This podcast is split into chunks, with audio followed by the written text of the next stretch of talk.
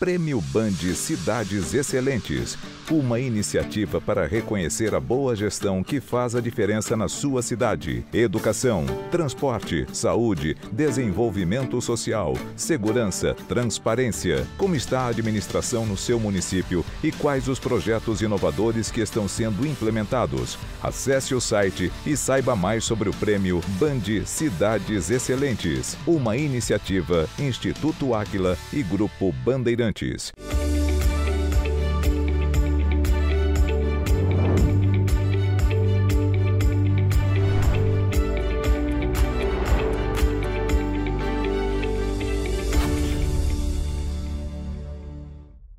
Olá, bom dia. Toda empresa é um conjunto de resultados. O que um departamento faz impacta no outro. Não existe equipe menos ou mais importante. E no programa de hoje vamos falar sobre como vender mais do jeito certo, com mais lucro e sempre pensando lá na frente. Nosso convidado é um especialista na estratégia do box da demanda, que está trazendo grandes resultados para empresas de vários setores e tamanhos. Está conosco Fernando Moura, sócio e consultor do Aquila. Olá, Fernando, bom dia. Seja bem-vindo de volta ao nosso programa. Bom dia, Tayana. É um prazer. Muito obrigado por me convidar novamente. E agora a gente vai falar sobre outro assunto. Vamos lá. Fernando, o box da demanda é uma expressão, no mínimo, curiosa. Como você apresenta esse tema para os empresários? O nome box da demanda é feito também para facilitar o entendimento, porque é enxergar a empresa como uma caixa. E é uma caixa onde você tem um capital empregado.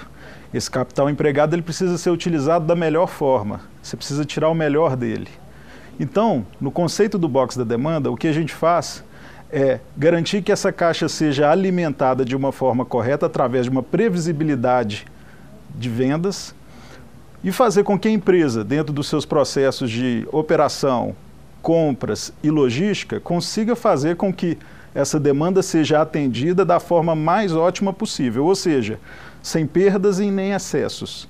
Com isso, o retorno sobre o capital empregado ele é o maior possível. Então, aqui dentro da caixa, a gente tem o que, que a empresa está executando, é isso? Exato. Os quatro processos essenciais que representam a caixa são marketing e vendas, as operações, compras e suprimentos e logística.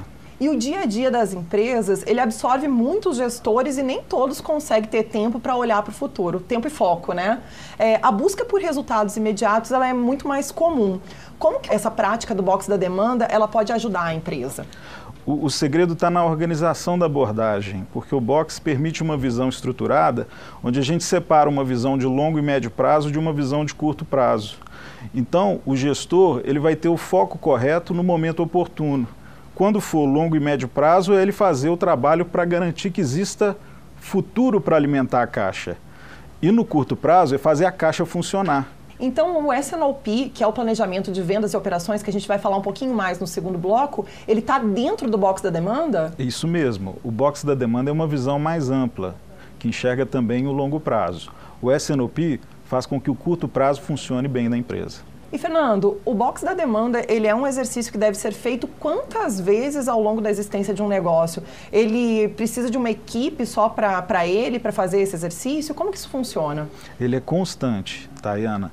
A, a empresa ela precisa estar tá frequentemente olhando o, a, a perspectiva do negócio no longo prazo e no curto prazo.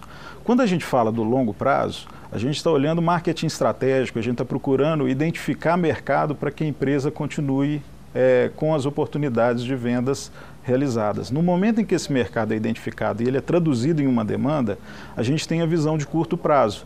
E aí é que funciona a operação da empresa. No caso específico, a equipe que se envolve nisso são todas as áreas da empresa que estão nesses processos essenciais que eu falei antes. Então, a equipe comercial, a equipe de compras, que trabalha com suprimentos, as equipes de operações, e também a equipe de logística, elas precisam estar envolvidas, mas de forma é, separada. Um momento para olhar o longo prazo, outro momento para olhar o curto prazo. São abordagens diferentes, mas todos envolvidos. E uma figura essencial da empresa que precisa participar, até porque tudo isso só faz sentido se tiver resultado financeiro, é a área financeira da empresa. Então todo mundo trabalhando junto. Envolve a todos. E o planejamento ele é essencial para qualquer empresa de qualquer setor.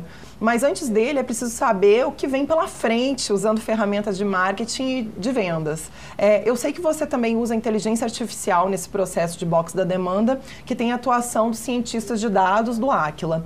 Como que isso funciona na prática? É, o box da demanda, ele por princípio, né, ele é, é originado da demanda. Você tem que ter previsibilidade. E no mundo de hoje, com tanta informação e com tanto conhecimento, é fundamental aplicar um conhecimento estruturado e uma tecnologia nova como a da inteligência artificial. Então, como que isso funciona na prática? A gente tem no ACLA nossos cientistas de dados, né? Essa aí é uma profissão que surgiu aí por conta de toda essa tecnologia, mas que tem um papel fundamental em ajudar a organizar uma quantidade absurda de informações que o ser humano não consegue processar. E a inteligência artificial é justamente isso. Você aplica conceitos de big data, machine learning, cheio de nome bonito, para uma coisa que é processar uma série de informações que serão úteis de uma maneira coordenada garantindo que esses dados tragam informação para a decisão. O cientista de dados ele garante que exista um modelo e um algoritmo construído para que as informações sejam retiradas e principalmente atualizadas de forma rápida. É, existe um conceito na inteligência artificial que é o machine learning. Esse machine learning significa que é possível, alimentando um processador com dados, você aprender cada vez mais com a realização das coisas. Dou um exemplo. A gente pode aprender sobre um mercado se a gente colocar algumas variáveis alimentadas frequentemente de acordo com a realização disso. O que, que a gente vai ter no final das contas? Uma máquina processando de uma forma lógica informações que fazem sentido para desenhar um determinado cenário. E com isso eu consigo ter uma demanda mais assertiva. Então a previsibilidade hoje, ela depende muito de ferramentas como essas. Então, é, essa máquina ela vai aprendendo como se fossem as tendências, como que o mercado está se comportando, é isso? Isso, eu vou alimentando com informações como essa. Como está o PIB? Como está a, a demanda de um determinado segmento? Como está por exemplo, para algum negócio que, que depende da saúde, como estão os indicadores da saúde de determinado país. E isso tem uma correlação forte com o trabalho que a gente faz também no setor público. Então, a inteligência artificial é uma ferramenta muito poderosa para trabalhar previsibilidade. E existe margem para subjetividade nesse cenário futuro? Quem não aplica esse tipo de conhecimento e de tecnologia trabalha basicamente na subjetividade. Então, a nossa orientação, inclusive, é fuja da subjetividade. Mas tem muita empresa ainda trabalhando na subjetividade. Ainda sim, porque ainda não conhece essa tecnologia. Embora ela já seja aplicada há algum tempo, é ainda um mistério que eu convido, inclusive, as empresas que não têm esse conhecimento, que busque. Nós temos aqui plenas condições de ajudá-los. E o risco de quem trabalha com previsibilidade de maneira tão subjetiva é ela apostar num caminho que depois não vai ter volta, porque o mercado reage muito rápido. Então precisa ser muito assertivo. Então, que risco esses empreendedores eles estão correndo? Fazer apostas que não vão se concretizar. Por exemplo, buscar o caminho de um produto que às vezes não vai ser vendido e aí ele vai acabar ficando encalhado. A previsibilidade pelo achismo no mundo de hoje, ela gera risco muito grande para o empresário no que diz respeito ao seu capital empregado ele vai sentir no bolso. E o que é o capital empregado, Tayana?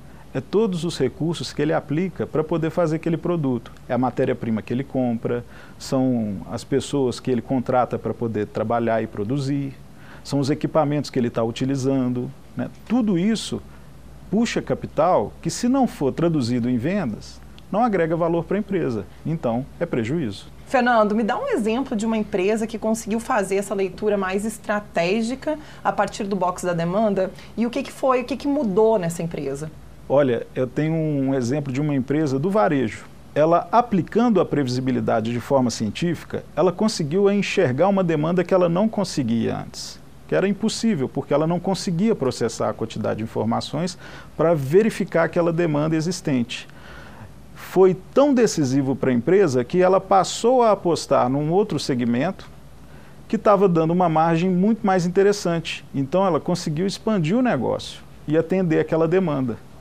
Porém, se não existisse a visão do box, aquela demanda possivelmente ficaria frustrada. Por quê? Porque você tem que fazer o resto da empresa funcionar. E o box é essencial para isso.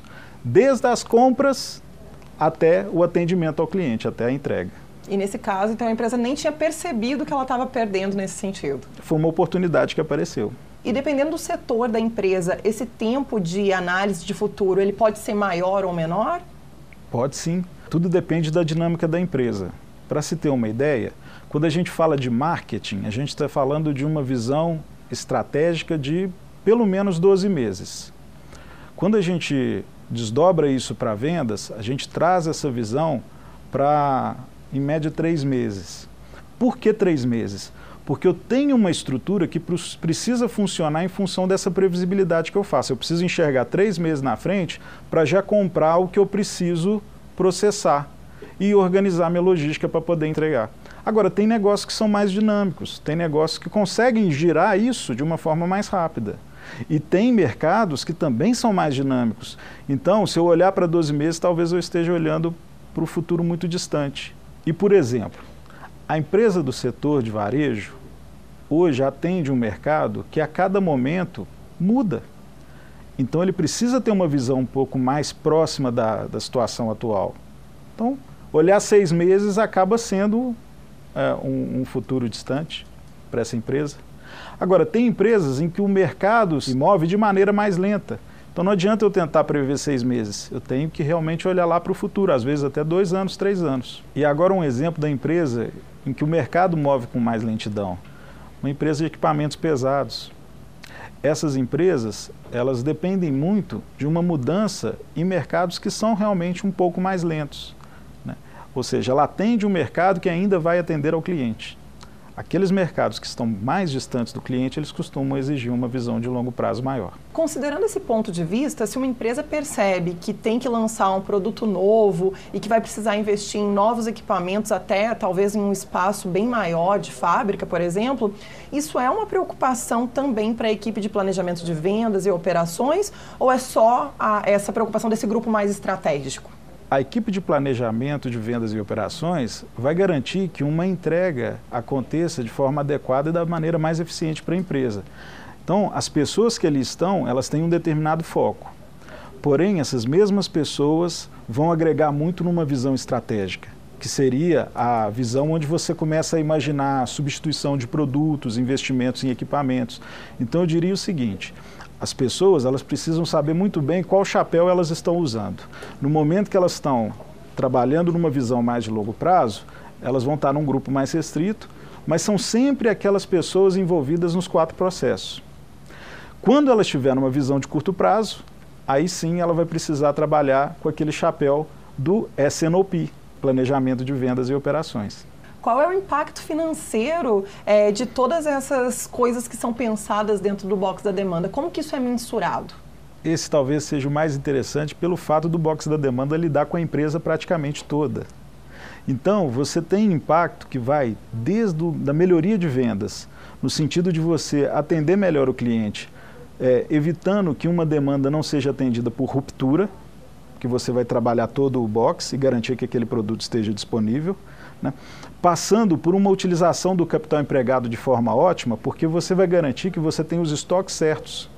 Você vai evitar aquela perda que a gente tem de estoques obsoletos ou estoques de baixo giro, o conhecido rabo do jacaré. E tem também a, o impacto na margem, porque você vai estar tá tão afinado que as perdas de processo elas vão ser reduzidas muitas vezes até eliminadas. Por quê? Por uma situação de alinhamento que você garante com o box da demanda. Então, o impacto em resultado ele vai desde o aumento de vendas até melhoria de margem, utilizando o capital empregado da melhor forma, ou seja, impacto direto no caixa. Eu ia dizer isso, exatamente. Até porque se você está trabalhando no estoque, você está trabalhando no caixa também, né? É isso mesmo. Fernando, e para não restar dúvida sobre a importância de se olhar para o futuro, toda empresa, por mais competente que seja hoje, pode ser surpreendida por uma demanda nova e nem se dá conta e às vezes até não tem nem tempo para reagir? Sim. Isso acontece muito, principalmente na situação que nós estamos vivendo de mercado acelerado. E a gente viveu isso forçosamente com a pandemia. Quantas empresas não tiveram as suas demandas alteradas sensivelmente, inclusive na forma de atendê-las, que precisaram reagir? Aquela empresa que domina o seu box da demanda, ela tem uma capacidade de reação e alinhamento pleno dentro da empresa muito forte. E isso permite que ela haja com mais velocidade e precisão. Nós percebemos isso claramente nas empresas que atendemos que trabalham com essas tecnologias e técnicas. Fernando, agora dá um spoiler para a gente. Eu sei que você está trabalhando é, com a nossa escola de gestão lá no Aquila como coautor do livro que vai formatar todo esse conhecimento de box da demanda. Tem chance desse livro sair ainda esse ano? Olha, Tayana, eu tenho a honra, na verdade, de participar desse grupo de trabalho ele, é orientado pelo nosso grande líder Raimundo, para registrar um conhecimento que, na verdade, é um conhecimento aí de mais de década da nossa equipe. Então, eu espero que sim, mas a gente está envolvendo muita gente, viu? A participação das pessoas do Aquila está sendo muito forte nesse livro, porque ele é uma combinação de conhecimentos e de experiências muito ampla. Então, estamos lutando para isso. Não, então fica aqui o desafio, tá? Eu tenho certeza que os nossos telespectadores já estão esperando por esse livro. Fica o desafio de lançar até o final desse ano. Perfeitamente. Desafio aceito. Então tá bom. Então muito obrigada, Moura, pela nossa entrevista. Muito obrigada por essa troca de conhecimento. Que bom receber você aqui de novo e até uma próxima. É um grande prazer. Fico muito feliz e estou sempre à disposição. Obrigada. No próximo bloco vamos falar sobre o SNOP, que é a sigla para identificar o planejamento de vendas e operações. Vamos receber o sócio e consultor do Aquila, Vladimir Castro. É rapidinho, já voltamos. Até já. Prêmio Band Cidades Excelentes uma iniciativa para reconhecer a boa gestão que faz a diferença na sua cidade. Educação, transporte, saúde, desenvolvimento social, segurança, transparência. Como está a administração no seu município e quais os projetos inovadores que estão sendo implementados? Acesse o site e saiba mais sobre o prêmio Band Cidades Excelentes, uma iniciativa Instituto Áquila e Grupo Bandeirantes. No programa de hoje já falamos sobre como aumentar as vendas e o sucesso do seu negócio analisando tendências de mercado. E agora vamos entender por que é preciso que vários departamentos trabalhem juntos, alinhados, para que a venda seja o melhor possível considerando os interesses do consumidor e a necessidade de lucro da empresa. O mercado usa uma sigla para isso, que é SNOP, que em português significa Planejamento de Vendas e Operações. Nosso convidado vive mergulhado em projetos dessa natureza. Estamos recebendo o sócio e consultor do Aquila, Vladimir Castro, que também está trabalhando no desenvolvimento de um livro sobre o box da demanda. Olá, Vladimir, bom dia, seja muito bem-vindo ao nosso programa. Bom dia, eu agradeço a oportunidade de estar aqui com você, é, podendo compartilhar as experiências né, que nós estamos tendo no, né, na implementação do SNOP nas empresas e principalmente observando os grandes resultados que possam ser gerados. Vladimir, vamos começar perguntando quantos departamentos são envolvidos nesse planejamento de vendas e operações? Oh, na indústria, normalmente estão envolvidos a área comercial, a área industrial, o planejamento e controle da produção, que nós chamamos de PCP, a área de logística né, e a área financeira, que é uma área muito importante para garantir o controle do caixa e também a área de suprimentos, que faz toda a parte de compras de matéria-prima e insumos para a produção. E como que a empresa faz a previsão da demanda? Olha, a previsão da demanda, ele, ele faz parte de um planejamento, né? Que se iniciou pelo marketing estratégico, uma visão de longo prazo, onde se define ali novos mercados, novos produtos. Esse marketing estratégico é desdobrado no nível tático, né? Que a gente chama ali de, no momento que a empresa define ali suas políticas de precificação, suas ações de propaganda, né? E depois vem numa, numa visão mais de curto prazo, que nós chamamos ali geralmente uma visão de três meses, onde a, a força de vendas é responsável por fazer essa previsão. Então, normalmente, a área de vendas, junto com o planejamento e controle de produção, geralmente eles fazem uma análise histórica, é, avaliando sazonalidades, resultados, né, para poder fazer essa previsão. Só que nós estamos percebendo que, ultimamente, essas previsões elas geram muito erros, né? Então, é, nós estamos partindo, da, utilizando a, o artifício da, da inteligência artificial para nos ajudar nessa, nessa melhor assertividade dessa previsão. Porque, às vezes, nós estamos falando de empresas que têm mais de 60 60 variáveis, né? Falando de preço, PIB da região. Então, você tem um algoritmo desse que faz esse estudo facilita muito é, a análise e diminui o erro de previsibilidade. Então, esses erros que você citou, eles acontecem pela grande quantidade de, de dados que você tem para tratar, certo? Certo, sem dúvida. É muito importante você ter esse algoritmo para facilitar e diminuir essa, essa, esses erros de previsibilidade. Tudo com a inteligência artificial. Tudo com a inteligência artificial como um grande suporte para fazer essa, essa previsão de demanda de uma maneira mais assertiva. Então, empresas que tentam fazer isso só com planilha, sem o uso de tecnologia, elas não conseguem. É, dificulta muito, né? O erro é muito alto. O uso da inteligência artificial possibilita uma melhor assertividade nessa previsão. E Vladimir, empresários do varejo, eles costumam dizer que muitas vezes eles são alertados pelas indústrias fornecedoras sobre a necessidade de fazerem estoque por conta de alguma dificuldade que está por vir no abastecimento de um determinado insumo, uma matéria-prima. É, é, mais comum a indústria ter esse tipo de previsão? Olha, Tayana, é, eu vejo aí dois, dois pontos críticos. Né? O primeiro é, é o bom relacionamento que você tem que ter com seus fornecedores. Se você tem um bom relacionamento, você ter, vai ter acesso a essas informações. E o outro momento é a sua capacidade de caixa. Né? Se você tem capacidade de caixa para poder fazer esse investimento, ela é até interessante sim. Porque se você compra uma matéria-prima mais barata hoje, que você sabe que ou ela vai sumir ou ela vai aumentar no futuro, você vai ter um ganho lá na frente, você vai ter uma margem melhor na sua entrega. Isso não é muita realidade que nós né, vivenciamos nas empresas, né? onde a gente sabe que o caixa é muito restrito. Então, quanto mais justo ser essa previsão com a realidade ali dos próximos, no curto prazo, é mais interessante. E acontece da empresa fazer uma bela campanha de propaganda, anunciar um produto e não prever corretamente a logística de entrega e perder algum tipo de oportunidade de venda? Sem dúvida. E você, com isso, você pode perder é, espaço no cliente, né? possibilitar a entrada de uma concorrência. Por quê? Porque você não envolveu a área de logística no seu planejamento integrado, que é um dos objetivos do, do SNOP. Então, quando você faz essa, esse planejamento integrado envolvendo todas as áreas, inclusive a logística é um elo muito importante, a logística vai ser a responsável por fazer toda a parte de programação, né, contratação ali do, dos caminhões, toda a parte de agendamento, carregamento e expedição e roteirização das entregas. Então é muito importante sim, eles estarem envolvidos nesse planejamento. Vladimir, a gente está falando muito das indústrias, né? Mas empresas do comércio e serviços, elas também devem fazer um planejamento de, de vendas e de operações? Tayane, sem dúvida. É, quando você fala, por exemplo, em serviços, né?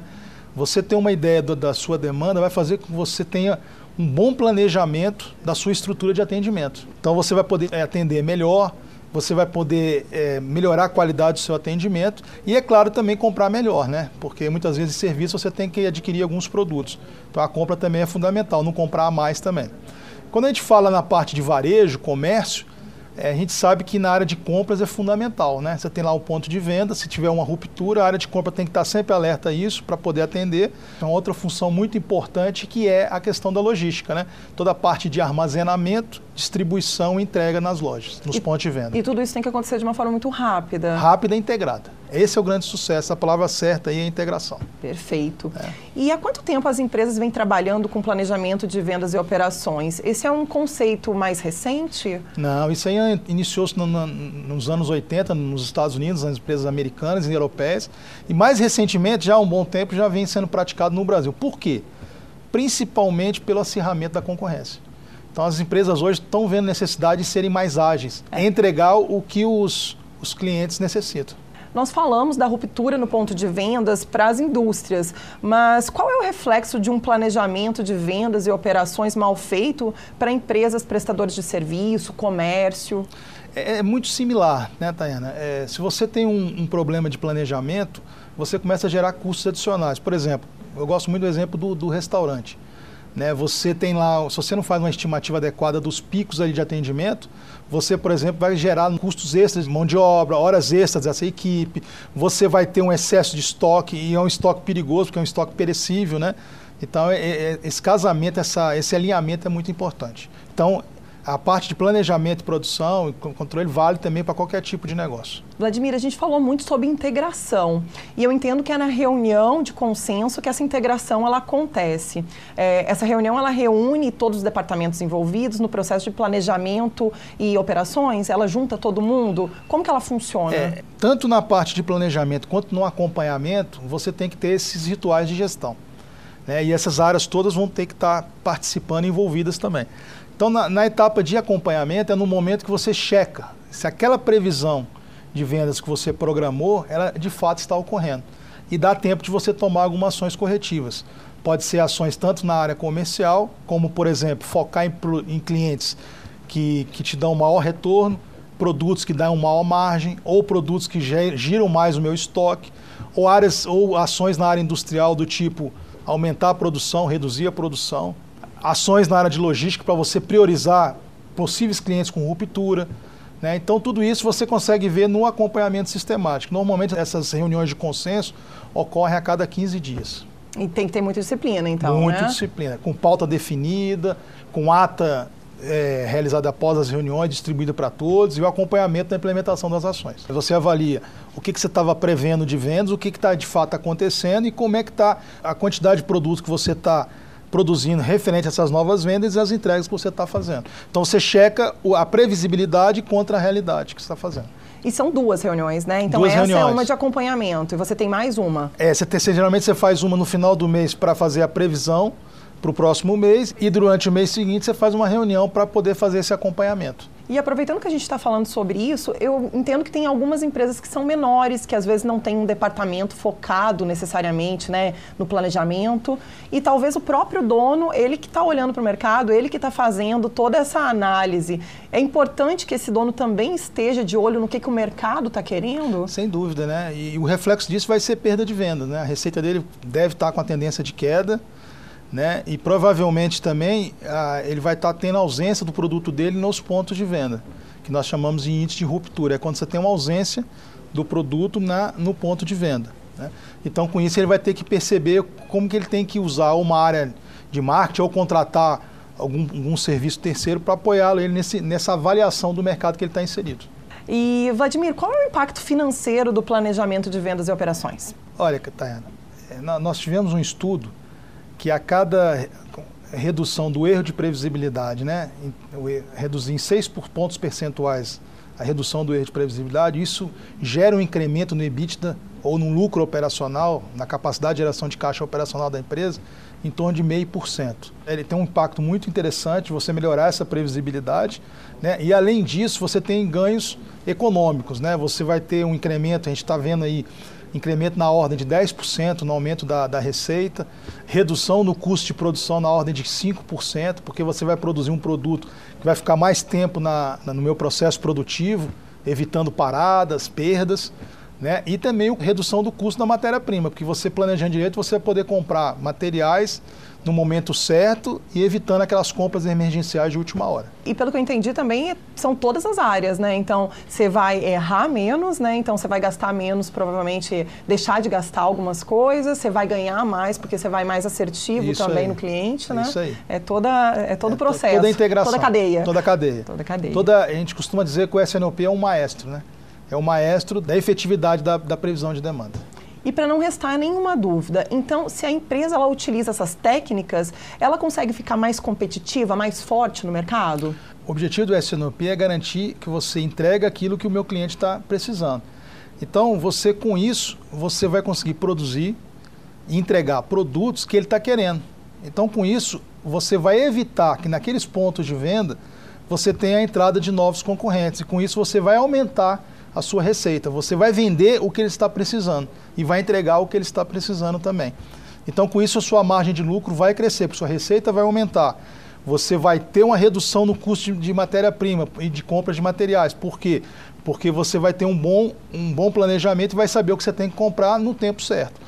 Né? Então a gente costuma dizer que isso aí é fundamental para as, organizações de hoje, frente a essa, essa grande concorrência que nós estamos enfrentando. É realmente a receita ideal. É.